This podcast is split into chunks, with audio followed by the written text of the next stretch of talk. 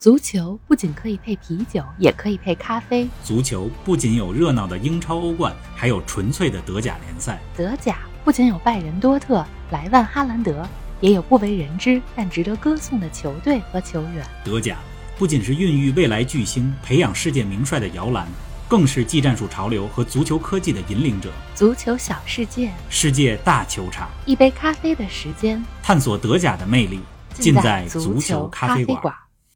听众朋友们，大家好，欢迎来到德甲探秘的第二期。德甲探秘是足球咖啡馆与德甲联赛联合出品的播客节目。虎年就要到了，从诺伊尔到奥尔默，德甲属虎的球星可真不少。那今天咱们就来聊聊，如果排出一支全部由德甲属虎球员组成的球队，首发十一人应该有谁呢？呃王老师你好，林子好，听众朋友们大家好。嗯，快过年了，最近疫情不太消停，是的，希望大家呢都能平平安安的过个年。最重要我知道周围有不少人嗯今年春节都不能与家人团聚，是啊，这个足球啊不能取代与家人的相聚，但至少希望足球能给大家带来一些乐子，是的，更希望咱们中国男女足能在节日期间给大家带来一些正能量。没错，前几天啊，有朋友说节日期间如何能让中国男足不添堵，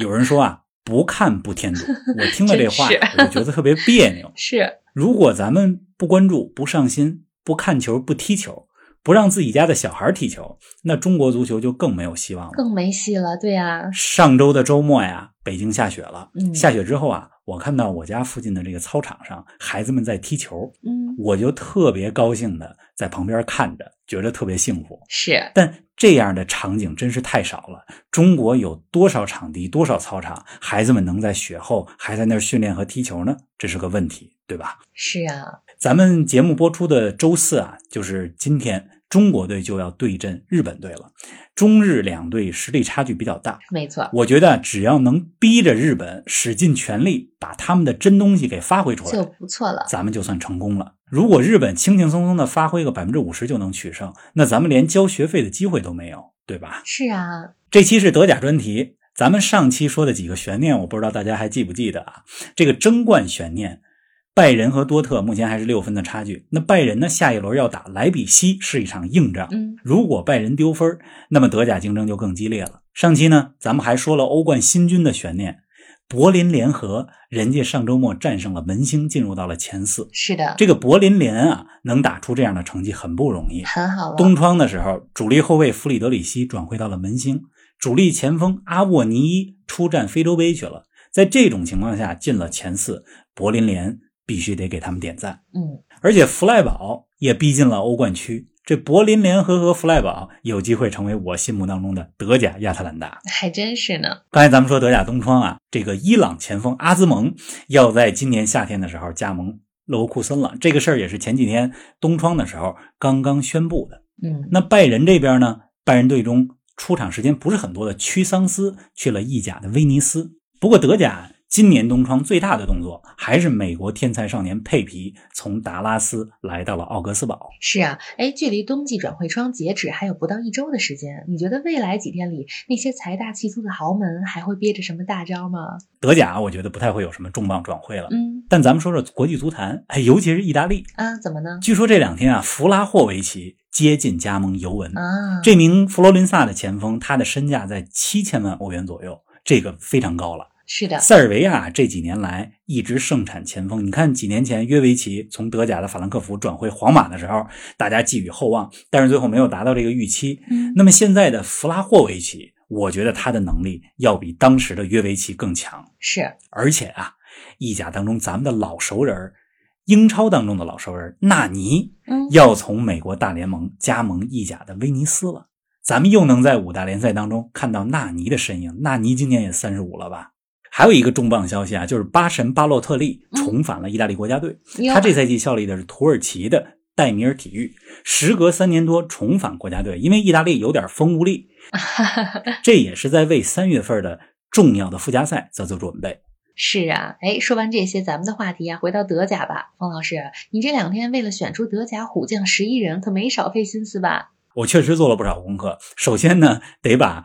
哪些球员属虎给罗列出来。我选这十一人的过程当中啊，最大的感受就是德甲老将真的少，嗯，已经成名有几年的年轻队员可真是多呀。是啊，属虎的球员现役的其实就是两个年龄段：一九八六年出生的球员现在三十六岁，嗯一九九八年出生的球员现在二十四岁。那八六这个年龄段的球员啊，活跃在五大联赛的其实不少。比如呢比？如诺伊尔嗯、大巴黎的门将纳瓦斯、拉莫斯，还有咱们前几天说过的狼队中场双核之一的穆蒂尼奥。是的，但真正活跃在德甲的三十六岁大牌球星，可能也就诺伊诺尔伊了。尔是的，嗯，九八年呢？九八年我还特意查了一下啊，按照咱们中国春节时间，实际上是一九九八年的一月二十八号到一九九九年二月十五号之间出生的属虎。对，农历的那，么这个年龄段的呢，嗯，世界足坛最大牌的三个人：姆巴佩、阿诺德和阿什拉夫。哟，德甲最具代表性的呢，就是莱比锡的攻击手，也是西班牙国家队的国脚奥尔莫。嗯，呃，除了奥尔莫以外啊，也有一批二十四岁的优秀球员。一会儿大家听完这十一人阵容以后，你就会发现，我这十一个人里边啊，两位是八六年的，其余都是九八年龄段。哟， 都是年轻的。哎，冯老师，既然咱这是一个球队，总得任命个主教练吧？你要不也给我们来一个属虎的主教练吧？玲子，你这个逻辑很对。这个排阵容啊，得先有主教练，先有体系。咱们的主教练呢，就是法兰克福的主教练格拉斯纳。格拉斯纳呢，出生于一九七四年，也属虎，嗯，是一名奥地利的教练。上期节目你记得吗？我说过，朗尼克是德国足坛的战术教父。是过去几年里，得有几十位在德甲执教过的教练得管朗尼克叫师傅。没错儿，咱们说过，那格拉斯纳呢，也受到过朗尼克的指点。嗯，当年在萨尔茨堡红牛，朗尼克是体育总监，罗杰施密特是主教练，那格拉斯纳呢就是助理教练。如果我没记错的话，那支萨尔茨堡有阿兰，就是咱们现在国足的入籍球员阿兰。回到说这个咱们这十一个队员组成的阵容，他们的主教练格拉斯纳啊，嗯，格拉斯纳当球员的时候一直在奥地利效力，职业生涯呢因为一次头部受伤被迫终止了。啊，他呢来到德甲以后，其实先执教的球队是沃尔夫斯堡，是，上赛季带领狼堡进到了欧冠。那上赛季快结束的时候呢，因为跟俱乐部的总监意见不合，离开了狼堡，来到了法兰克福。换地儿了，这有了主教练啊，就得有体系和阵容没。错格拉斯纳经常用到的是四二三幺或者三四二幺。他去年在沃尔夫斯堡最成功的时候是四二三幺，所以今儿啊，咱们这个虎阵阵型就是四二三幺。好呀，咱们这阵型定了，先从门将位置说起吧。这应该也是最没有悬念的，肯定是诺伊尔了吧？那必须是诺伊尔，嗯，嗯，而且上一个虎年，二零一零年的时候，诺伊尔就是德国国家队的主力门将。没错儿，不过那时候他还是在沙尔克零四。嗯，诺伊尔呢，今年三月份就三十六岁了，但他依然是世界顶尖的五大门将之一。非常厉害，他和拜仁现在的合同是二零二三年到期，嗯，据说拜仁又要和他续约了。反正我有一个感觉啊，我觉得诺伊尔能踢到四十岁。哎，我也有类似的感觉，最近我看也有球迷说，说嗯这赛季感觉诺伊尔在门前那种高接低挡、就险动作比前两个赛季要少了。嗯，但是啊，我想说的是，诺伊尔竞技水平其实并没有下降。是，而拜仁这赛季在纳格尔斯曼的调教之下，更讲求控制了，嗯没之前那么大开大合不用了那。样，是的，诺伊尔在我心目当中，他不只是一个门将，而是开创了门卫这个角色 （sweeper keeper） 这个英文的单词。之前咱们也说过，是的。哎，那咱们来到后卫线了。我知道的德甲属虎的最大牌后卫是去年夏天刚刚加盟拜仁的于帕梅卡诺。那你的后防线里除了他还有谁呢？咱们从左到右说起。好，左后卫呢是霍芬海姆的老姆，嗯，哎，你听这名字啊有点熟，因为有点像拉姆。有点 儿，是的，大部分球迷对老姆可能没这么熟悉，嗯，但他是德甲现在最当红的左边后卫之一。是啊，这赛季呢，已经有两个进球，五个助攻，这数据在左后卫里边数一数二。嗯，老姆呢也入选了德国国家队，他呢既能打四后卫当中的左边后卫，也能打三五二阵型当中的左边翼卫，是，可以说是攻守兼备。霍村儿啊，去年夏天刚从费尔特引进了他，但前几天一月二十一号的时候又跟他续约到二零二六年了，哎呦，也就是说刚来半年就续约，啊对呀这就说明他有多出色了。是 的，咱们说完了左边后卫，再来说两个中后卫的搭档。你选谁呢？一个呢是刚才你说到的于帕梅卡诺嗯，还有一个是勒沃库森的塔普索巴。啊，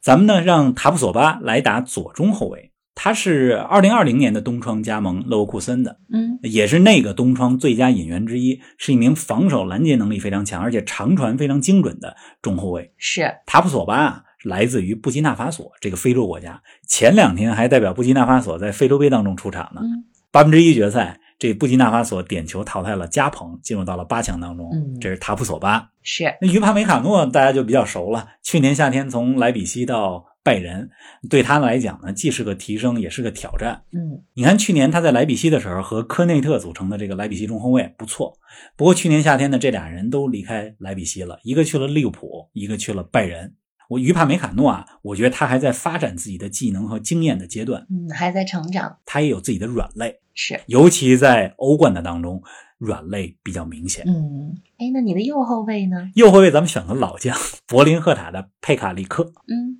他是斯洛伐克的右后卫，呃，在去年的欧洲杯上出战了三场欧洲杯。这个佩卡里克和刚才说到的诺伊尔是我这十一人阵容当中唯有的两个三十六岁球员。啊，三十六的。对，咱们的后卫线啊，四名球员来自于四家不同的俱乐部，从左到右分别是霍芬海姆的老姆、勒沃库森的塔普索巴、拜仁的于帕梅卡诺、伯雷赫塔的佩卡里克。好啦，该到后腰了，你的双后腰人选又是谁呢？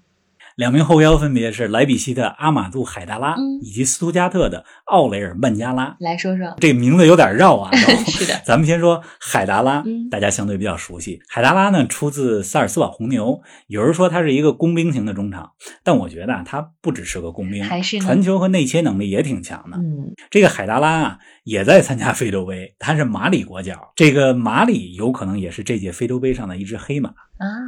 那咱们这个阵容里边和海达拉搭配后腰的是斯图加特的曼加拉。曼加拉呢是一个有比利时国籍，也有民主刚果国籍的这么一个中场，他的防守中的这种封堵能力以及向前的传球能力都非常强，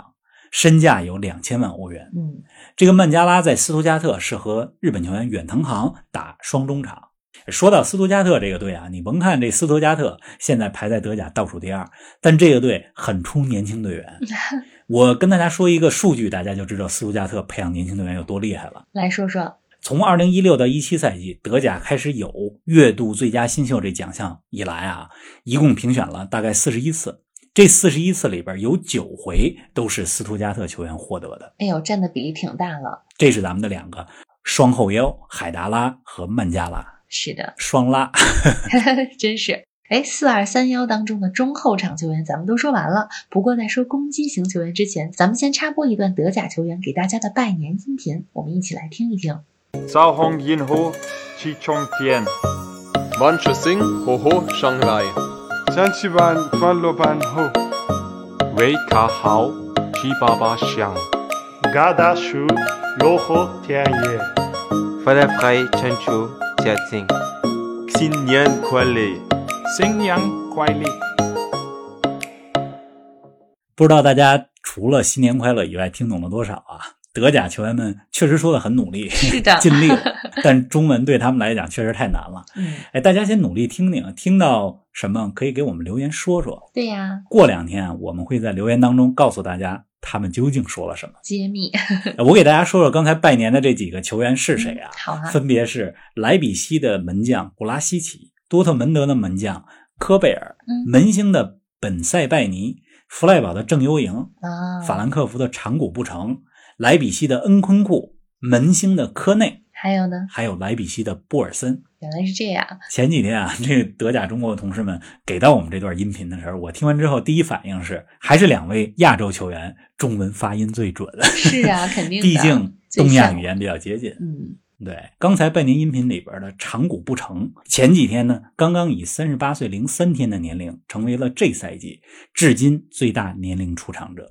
哎，咱们接着说咱们的十一人啊，德甲虎将开到四二三一当中的三了，攻击型的中场都有谁呢？三个攻击型中场，左边莱比锡的奥尔默，奥尔默咱们也不用过多介绍了，嗯，他身价得有五千万欧元左右吧，在二十四岁，也就是九八年这个年龄段的球员里边，我觉得他的身价应该是世界排名前十五、前二十的。非常厉害了，去年欧洲杯上，奥尔默也是大放异彩，尤其是半决赛西班牙和意大利的比赛，下半场西班牙打出中路渗透的配合非常漂亮，奥尔默在那场比赛当中表现得很出色。不过这赛季啊，奥尔默长期伤病缺席，德甲只打了六场吧。是但是上一场对沃尔夫斯堡比赛他复出了，而且能赶上下周末对拜仁的那场关键比赛。嗯。这是奥尔默打左边儿，中间呢，中间呢，我选的是勒沃库森的帕拉西奥斯，他也属虎啊，他呢是出自河床青训，是在勒沃库森这赛季处于主力和替补之间吧嗯，还在适应德甲，但是他的技术特点非常好，是个典型的阿根廷中场，这是中间。哎，该右边了